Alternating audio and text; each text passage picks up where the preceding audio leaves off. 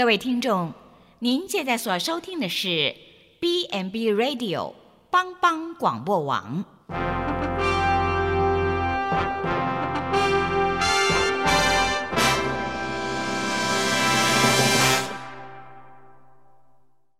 即将为您播出的是由蓝莓主持的《愚人于是乎》。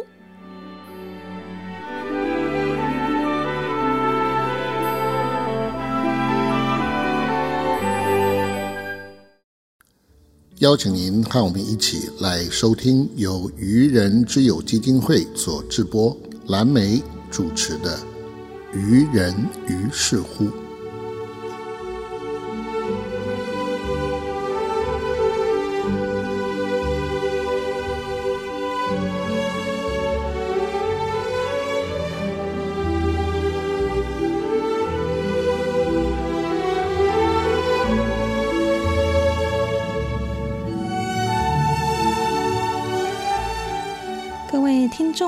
大家好，欢迎收听帮帮广播网。愚人于是乎，感官最拱人，我相信天公买听拱人。我是主持人蓝莓。在风气保守的偏乡，失智症这个课题往往不愿意被承认，因此常常延误了就医照顾，导致病程迅速的恶化。但是失智症需要的是一个能够友善、更理解的方式去跟他相处的一个正常环境，而不是被社会隔离。我们今天非常开心能够邀请到愚人之友基金会，也就是大自然菜恒啊失智症长辈的秘密花园的徐燕纯社工来接受我们的专访，一起来跟我们分享愚人照顾的小故事哦。首先，欢迎燕纯跟我们的听众朋友来问候一下。各位听众朋友，大家好，我是燕纯。欢迎燕纯。那我想，听众朋友一定很好奇哦。刚刚我们提到失智长辈的秘密花园，为什么又叫做大自然菜园啊呢？我可不可以请燕纯来跟我们介绍一下？嗯，好的，我们先来了解一下，就是大自然菜园啊，它的位置在哪里？吼，嗯，它其实是在鱼池跟埔里的交界处，是，然后在共和村这个村落里面，那它里面其实都是年纪非常大的长者哦，都八九十岁了。那他们一样维持着日出而作、日落而息的农村生活。是，那留在家中的长者，因为都有一些身体的不适啊，或者是出现。呃，轻度的失智症的部分，嗯，但却因为村落没有足够的医疗的资源，以及还有资讯，因为他们其实相对的比较保守，对，那子女都到外地去工作了，反而很少回家照顾这些长者。嗯哼，那长者回来只是觉得爸妈好像年纪大了、老了、退化了，嗯哼，那就出现大家常常说的老黄灯啊、老狼音啊，显。对，这样子的状况，那没有多留意的在这些细节上面，那所以常常会引来许多的呃家庭冲突啊，或者是使得长辈的状况更加的明显，然后老退化的更快这样子。那其实我们在看见这些问题之后，我们才决定将这个失智社区服务据点设立在这个村落里面这样子。哦，原来是这样子，所以刚燕纯有提到，在这个乡村地方，可能资讯哈还有医疗不是很发达，所以这些呃子女都会以为说，哎，只是老黄灯哈，或者是老狼跟他写，那没有意识到这可能是呃开始慢慢退化失智的一个现象，所以。呃，渔人的精神就是在需要的地方看到自己的责任。于是我们在这个鱼池乡的共和村这边，开始跟当地的有机农场结合，然后设立了台湾第一座的失智友善照顾农场。我们把它称之为大自然菜很啊嘛，对不对？对，是的。所以一开始是这样子的一个起心动念。那在这里呢，我们用。长辈熟悉的农村生活做一个背景嘛，因为刚刚提到鱼池这边都是务农的比较多，所以我们让长辈呢可以在菜园啊参与一些农作啊，然后发挥他自己本能的一些农作经验，哇，他就觉得很有成就感，对不对？就是一起来种菜。对你如果教他太多课程，他可能还会觉得哎还要慢慢熟悉。那这竞彩话就厉害，对，就是换他们教我们。对，所以当在一开始，哎，很容易的进入之后，哎，他就愿意参与，愿意学习。那我们从这里又开始加入了一些课程的活动设计，哈，然后带他们做一些园艺的课程啊，对。桌游的课啊，啊，甚至有一些音乐的律动，哈对啊，还有怀旧的课程啊，甚至艺术的课程，然后让他们可以慢慢的参与，从这里面去达到一个预防失能跟延缓失的失的一些照顾的一个方案呐，哈对。所以在这里可以让长辈借由这个大自然灿恒啊的这个场域，来活化我们的身心灵，得到一个全人的照顾。哇，这真的是一个非常棒的一个设计啊！那我还记得我第一次到这个灿恒啊的时候，哎、真的那个脱了鞋子，赤脚踩在柔软的泥土里面，对哇，仰头看天空，仿佛感觉到微风轻拂啊，空气里面也都浇灌着这个湿润的气味，被满满的绿意包围。哇，真的很幸福的感觉、对，是一个非常幸福的环境。真的。那发现大自然其实很棒哎，有一种奇幻的魔力，对，可以疗愈你真的的就是身心。会很舒服、很放松的在那里。对，而且在这个占地一甲多哈，绽放着这个缤纷的花朵哈，还有这个瓜石累累的农场。那这里就是我们传说中的大自然菜园啊，对不？对，是的，这是我们的花园。对，就是我们失智者的秘密花园呢。那刚刚提到这么棒的一个秘密花园，那后来我知道我们大自然菜园啊，后来搬家了哈。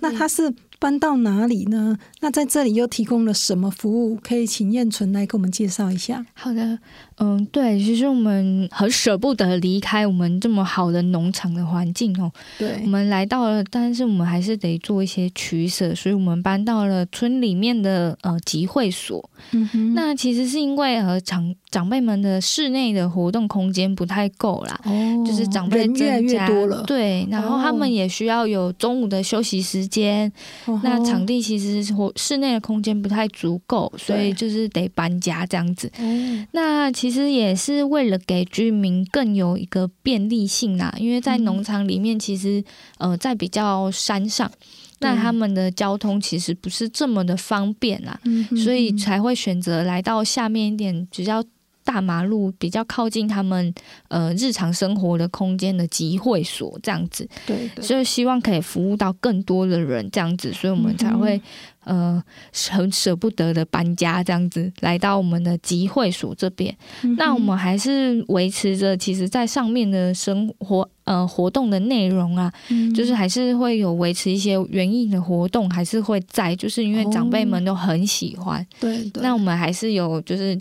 换一个方式进行这样子，对。嗯那我们主要的服务的对象其实就是我们的失智症的长辈，哦。然后还有疑似失智症的也可以，哦。就是来我们这边，然后经由我这边社工这边评估，或者是到医院这边评估过后，其实都可以转介到我们这边来，那就可以使用我们据点的服务这样子。嗯哼，对，所以他目前服务的范围都是在哪个部分？然后它嗯有多少个个案呢？是我们其实服务的范围就是在鱼池的共和村这个村为主啦，哦因为其实我们的交通，就算我们有做一个价值服务交通接送的部分，但是因为车程的考量，所以我们还是就是以这个村落为主。嗯那我们也很希望，就是别的村落如果喜欢我们的服务模式，也可以过来都没有问题。那但是交通的部分，可能就是就要看看来讨论一下怎么配合这样子。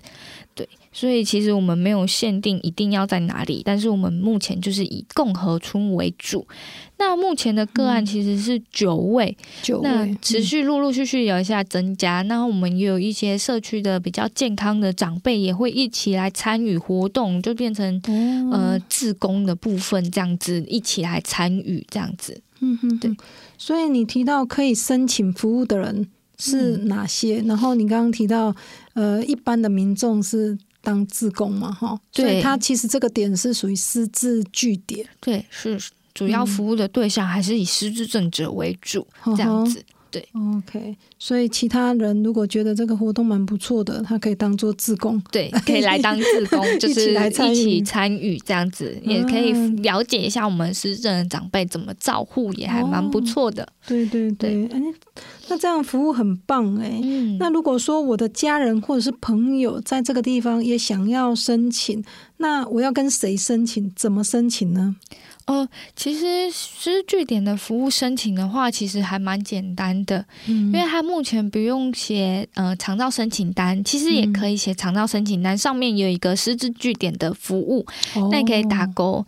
那当然，当地的嗯，当地的卫生局他们卫生他们就会直接派给我们，就告告诉我们就是有人申请这样子，那我们就会去做联系。那或者可以到呃现场，就是到据点的现场去。找服务员，他们做填写资料申请，说你想要参加，然后并告诉我们你们的资格是不是有符合这样子，那就可以直接参加，或者是拨打我们愚人的电话，然后就可以来询问我们怎么报名啊，怎么申请，这样子就可以使用我们这个师资据点的服务。嗯，对。所以你刚刚提到的。除了打据点的电话，透过长照的系统打一九六六也可以，也可以哦。对那，是相当的方便哈。对，是非常方便的服务。那它其实也会比较不同于，就是像居家服务那些需要经过评估。哦。那失据点其实不需要经过那一项评估就可以进来。嗯，对。OK。所以，如果听众朋友记不得的话，就打一九六六，对，也是可以的。跟他说想要点这一道菜，对，对，就跟他讲说你想要参加失智据点的服务，那就会用他们也会跟你解说这样子。哇，非常的好。那我们在申请之后就可以马上接受服务吗？是，原则上是可以马上接受服务的。那如果有例外部分，可能就是据点的人力，可能就是需要再补充或者是什么的话，才会延缓你们参开始服务的时间，那都不会太久。原则上都是马上就可以开始接受服务。嗯，哇，真的很棒。那我们非常谢谢燕纯哈，跟我们解释这么详细的一个服务。那现在先让我们来休息一下。来听一首音乐，更精彩的在后面哦。下一节我还要请燕纯来继续跟我们分享在大自然菜恒啊里面的感人小故事哦。千万不要走开，马上回来哦。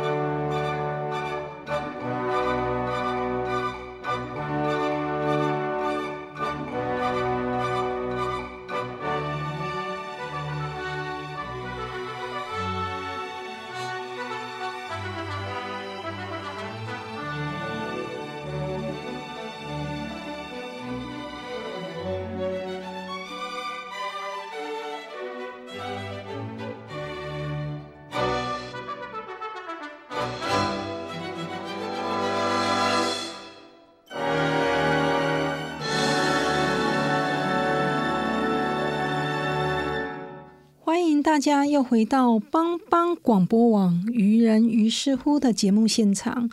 感官最拱人，我相信天公买听拱人。我是主持人蓝莓，今天非常开心可以邀请到愚人之友基金会大自然菜恒啊的徐燕纯社工来跟我们继续分享哦。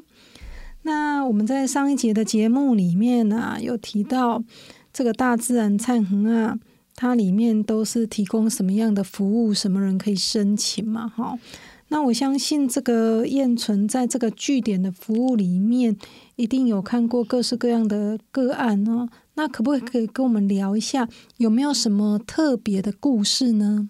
好的，嗯，当然有很多很多的故事啊，因为其实接触到每一个长辈，他们背后一定有很丰富的一个背背景跟故事在。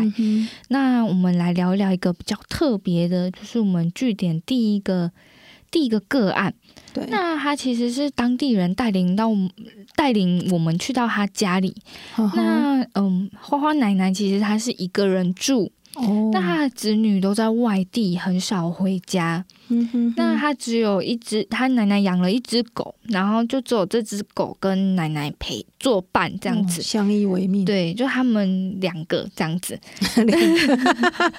对，对，奶奶很疼他，就是对狗狗非常的爱护啦。对，那他的子女其实就是偶尔回来，那回来之后就是匆匆的又回赶。敢离开这样子，就回到他们原本工作的地方，忙碌嘛，哈。对，就是工作都很忙碌。那我们第一次来到奶奶家中的时候，我们第一天来拜访她，我们发现就是沿着小路这样一直进，进到里面，就发现奶奶家其实是位在那个田中间，然后旁边都没有。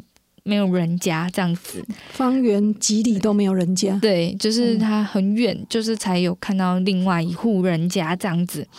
那他们的奶奶的居住环境其实呃不是很好，就是里面其实我们常就看到刚进去的时候就看到很多老鼠的排泄物啊满地上这样子，然后还有狗毛啊狗狗，因为狗狗会。在它的房间、屋子里面到处跑这样子，所以有狗狗的毛啊什么的，然后还有就是他的餐桌上面其实都是过期的食物。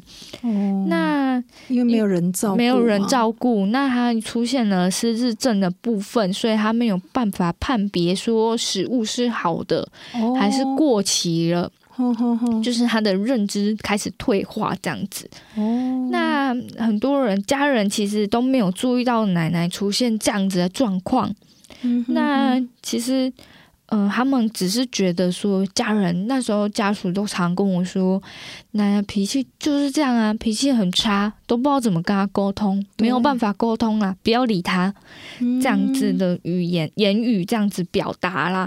那其实奶奶也常常跟邻居啊，不只是子女起冲突，邻居也是，所以他造成他的亲戚朋友都很疏离，没有人愿意去理他。那其实他们其实是不知道怎么跟奶奶相处啦，就是前面其中的一段的部分这样子，就是奶奶就是开始跟周边的邻居都起很多很多的冲突。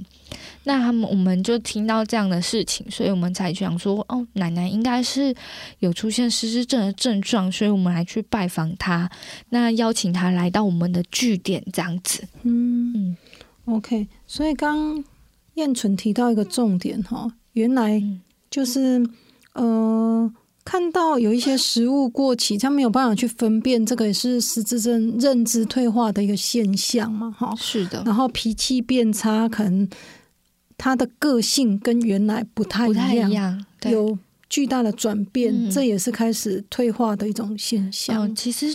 个性退呃，个性脾气有一个大转变，其实是判定他是是不是失智症还是正常老化的一个关键哦。对，原来是这样。其实这个是还蛮大家蛮容易可以去发现的点，就是可能平常他可能是原本是一个很温和的人，对，那他突然退老了，然后到一个年龄左右，突然变得脾气很暴躁。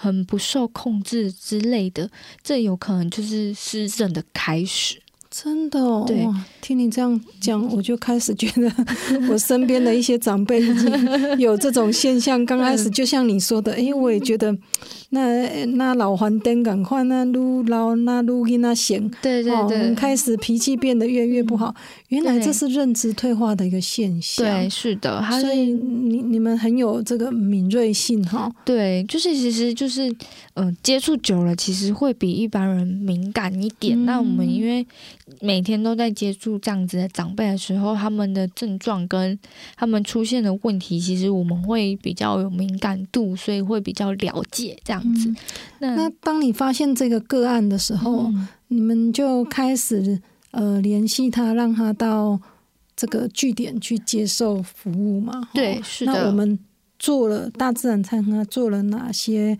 呃服务，就是让他来参与？是，其实我们一开始就是想要让奶奶来到据点的时候，其实要先告知家属，对因为，要让他们先知道。那家属一开始说，他其实很怕担心，就是他们其实担心奶奶会造成我们的困扰，就会觉得说奶奶的脾气，他们连他们都没有办法掌控了，我们怎么可能有办法？所以家属其实一开始都保持着比较。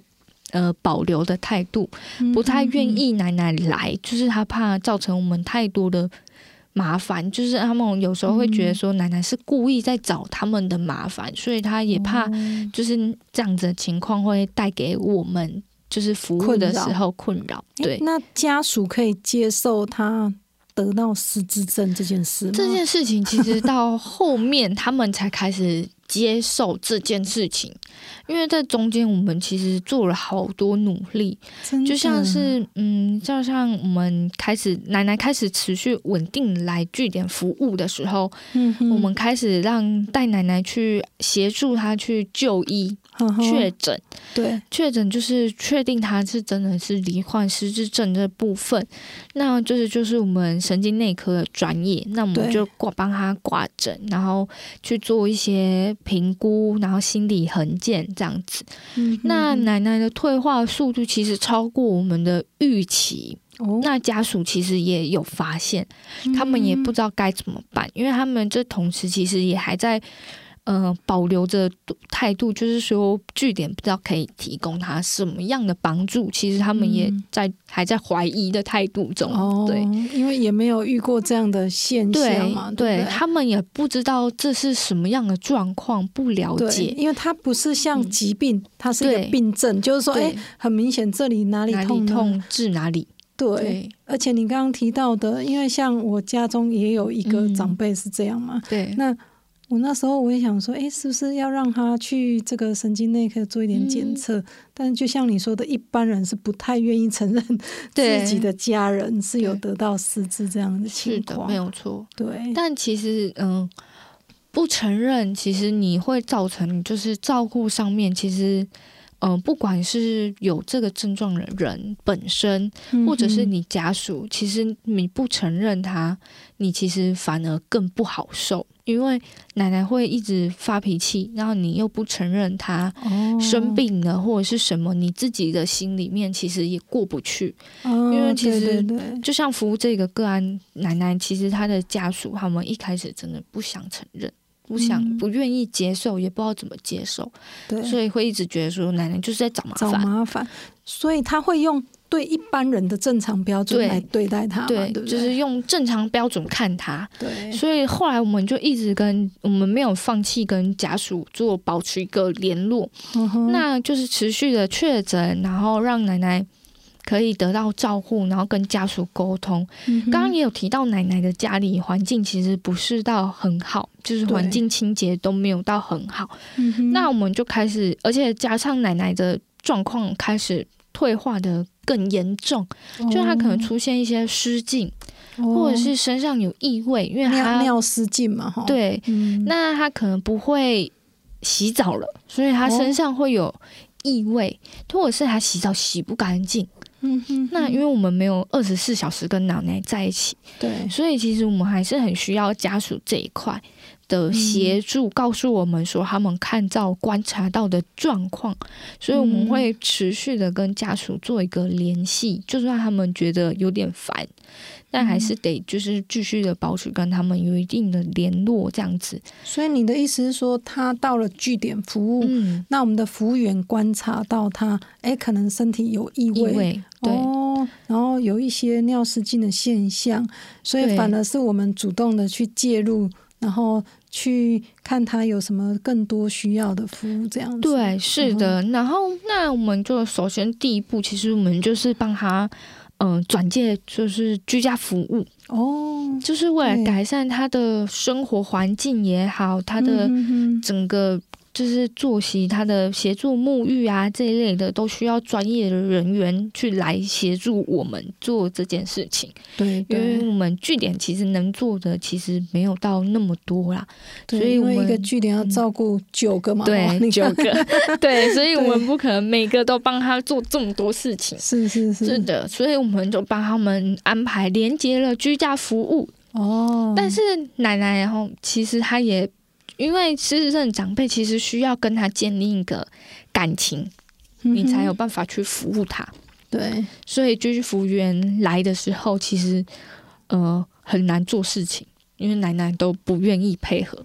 哦，因为他有点失智的现象，对所以在认知退化的情况之下，可能那个服务员对他而言要有一点信任对感，，哈要增加他的信任感，奶奶才会接受这样子。嗯那这一点，其实我们我很感谢我们据点的服务员啦，因因为他其实很愿意的去协助。那他们嗯都帮忙协助说服奶奶，就是才可以进行这些居家的服务，这样子就是安抚奶奶，让她愿意接受。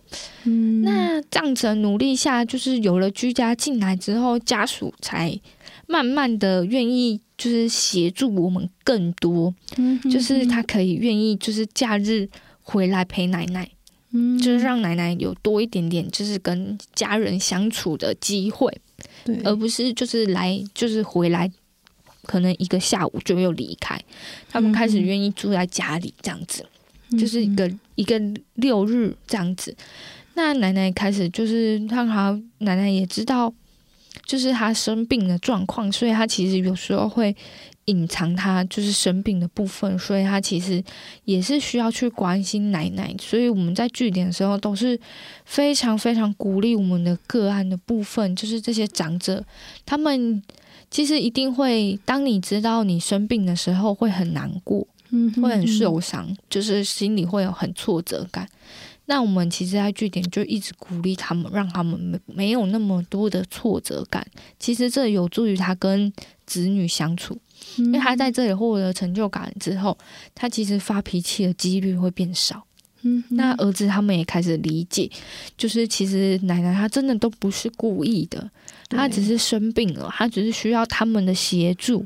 那他们也开始愿意协助，所以奶奶的生活才可以恢复到像过往一样，她可以比较舒服的过日子，这样子。嗯，对，哇，我发现这个花花奶奶哈，真的嗯是蛮幸福的，因为认识了这个大自然彩虹啊，然后认识了你们。我觉得有专业的照顾服务员，有专业的这些社工，了看见他的需要了哈，然后了解到诶他生病的一个困境嘛，是的，然后帮他引介最棒的资源，刚刚提到的，包含居家服务，然后让他家庭哎，可能把他整理清洁好了，那至少跟家人的冲突也不会这么大。对，然后慢慢让家人了解到，哎，他生病的这个事实，嗯，而不是再用一个平常人的高标准来对待他。对，那我们有更多的同理心去理解，哦，原来这个花花奶奶，哎，可能会忘记了。对，啊，速度慢一点哈，或者是说有一些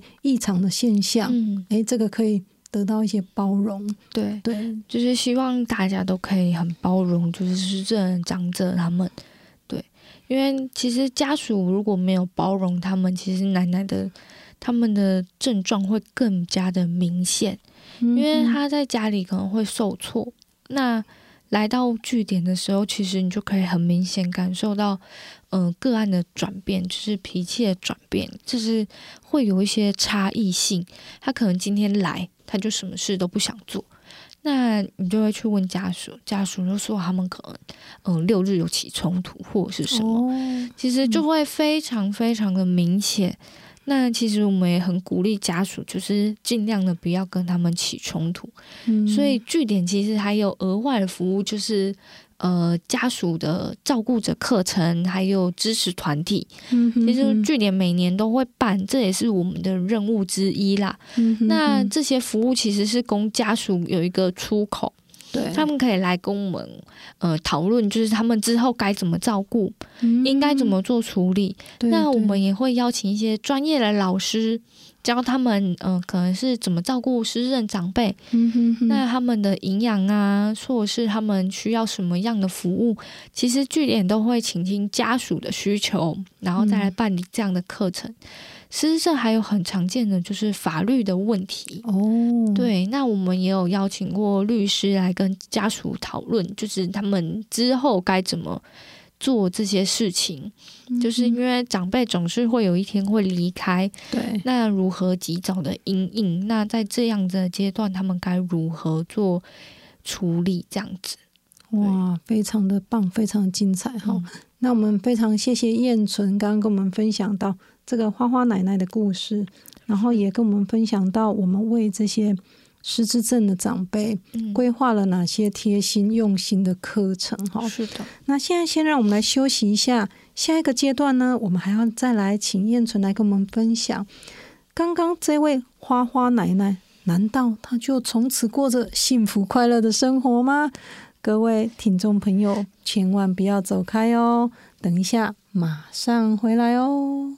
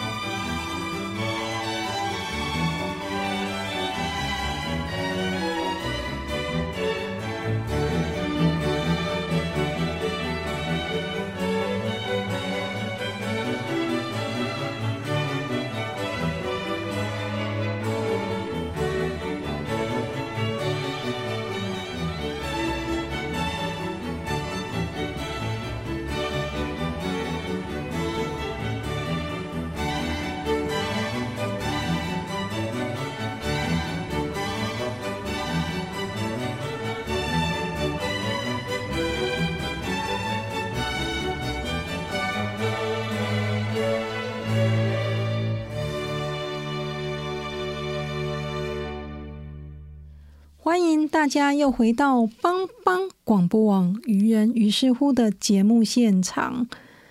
呃，我是主持人蓝莓，我们现在继续欢迎燕纯来跟我们继续分享。哇，刚刚上一节我们提到了花花奶奶的故事，那花花奶奶难道接受了服务之后，从此就过着幸福快乐的生活吗？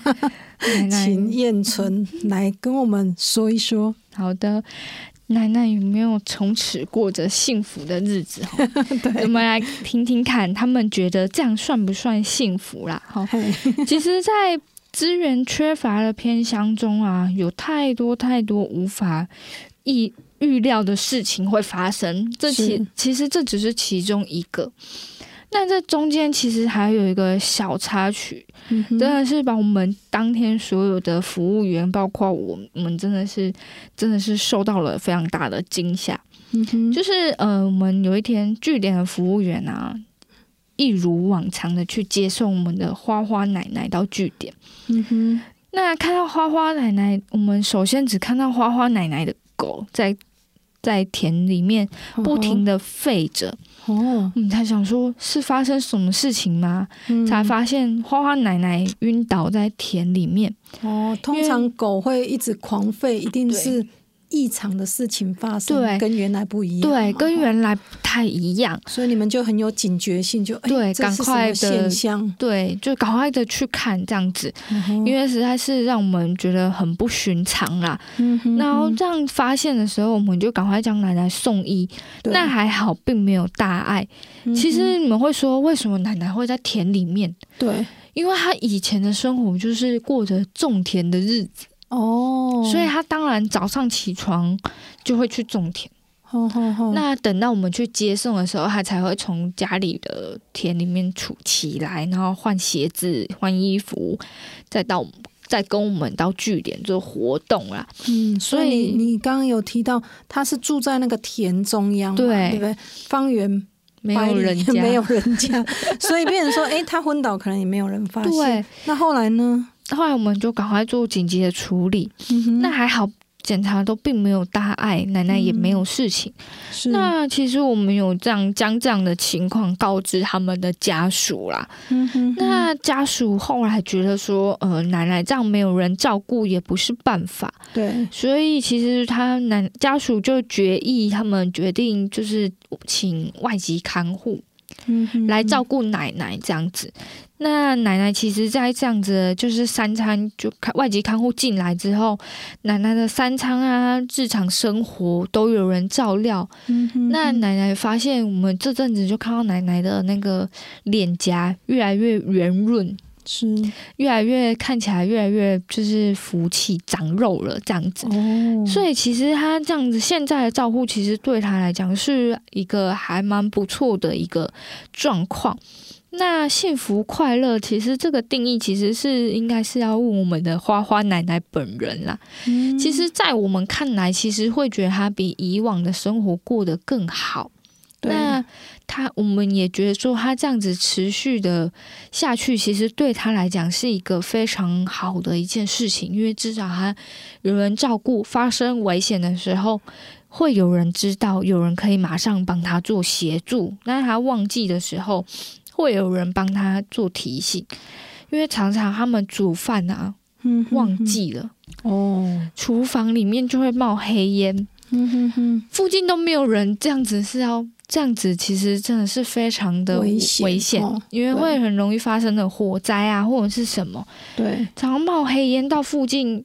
白天有农忙，就有人，他们才会发现，就赶快跑到房子，赶快关火，帮他关火，这样子。嗯，其实这就是反映到我们其实，在偏乡里面啊，其对实每一户跟每一户人家跟邻居的距离其实都蛮远的，嗯，常常意外其实没有人发现。对，偏乡独居的长者其实又非常多，嗯那他们其实所要面对的不仅仅只是疾病，对，更有许多的意外会威胁着他们的生活。嗯哼，其实，在食衣住行上，有时候他们连最基本的一日三餐都没有办法满足，也没有办法，解决。其实想想，有谁愿意过这样子的晚年生活呢？嗯，是的，所以刚听燕纯的分享里面，我觉得花花奶奶也很幸福哈，因为她呃遇到了我们这个大自然蔡恒啊这样子的一个服务人员。对，那当然。在这个鱼池乡的这一些长辈，其实都蛮幸福的，因为我们把这些人当做自己的家人一样的对待了。哈，是的。那刚刚我们提到，其实失智症最需要的，它其实是一个正常的生活，对，它并不是隔离。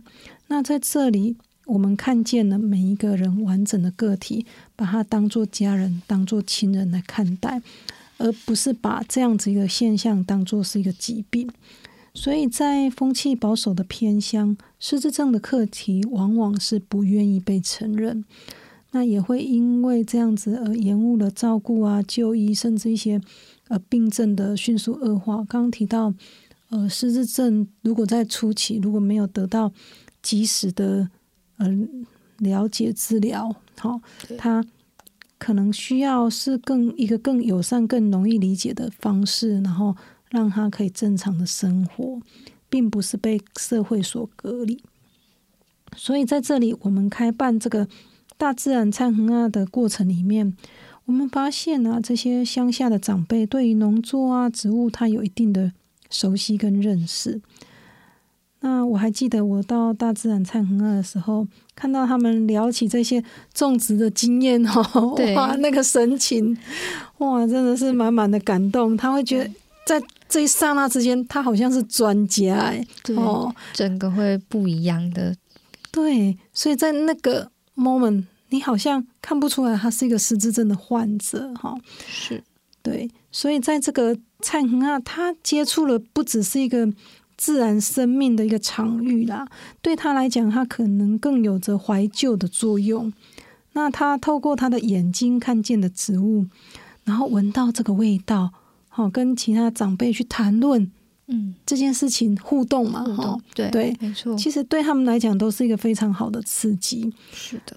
那除了可以增进他们活化这个脑部的认知之外啊，更重要的可以从这个长辈彼此之间的互动，对他们可以从这样的互动获得很大的成就感。对，哇，非常的好。那也是为了避免这个约束啊，我觉得。在这个不管是在蔡恒啊，好，或者是说搬到了这个呃活动中心这个据点，哇，场地也很大哎，对，是的，对。那我觉得我们照顾服务员非常的不容易，他需要保持随时的敏锐哦，然后去观察跟了解这个长辈的需求跟问题。刚刚你提到包含这个。诶，花花奶奶呀，在田里面昏倒啊，哈，或者是可能有一些细微的动作跟往常不太一样的时候，我们就要对这些问题及时做出一些呃处理嘛。对对，就是要去体贴他们，要去了解他怎么会出现这样子的状况，这样子。对，所以在这里，我们未来也期望这个可以教育我们周边的这些社区啊，可以提供整体的势能的提升。那对大众，对这个失智症者可以更加的友善啊，或者是说把这个相关的资讯做一些连接，让我们可以一起拥抱这个社区里面的失智症长辈。那今天非常开心可以邀请到燕纯来接受我们的专访，欢迎各位在下周同一时间继续锁定帮帮广播网，愚人于是乎，下次见喽。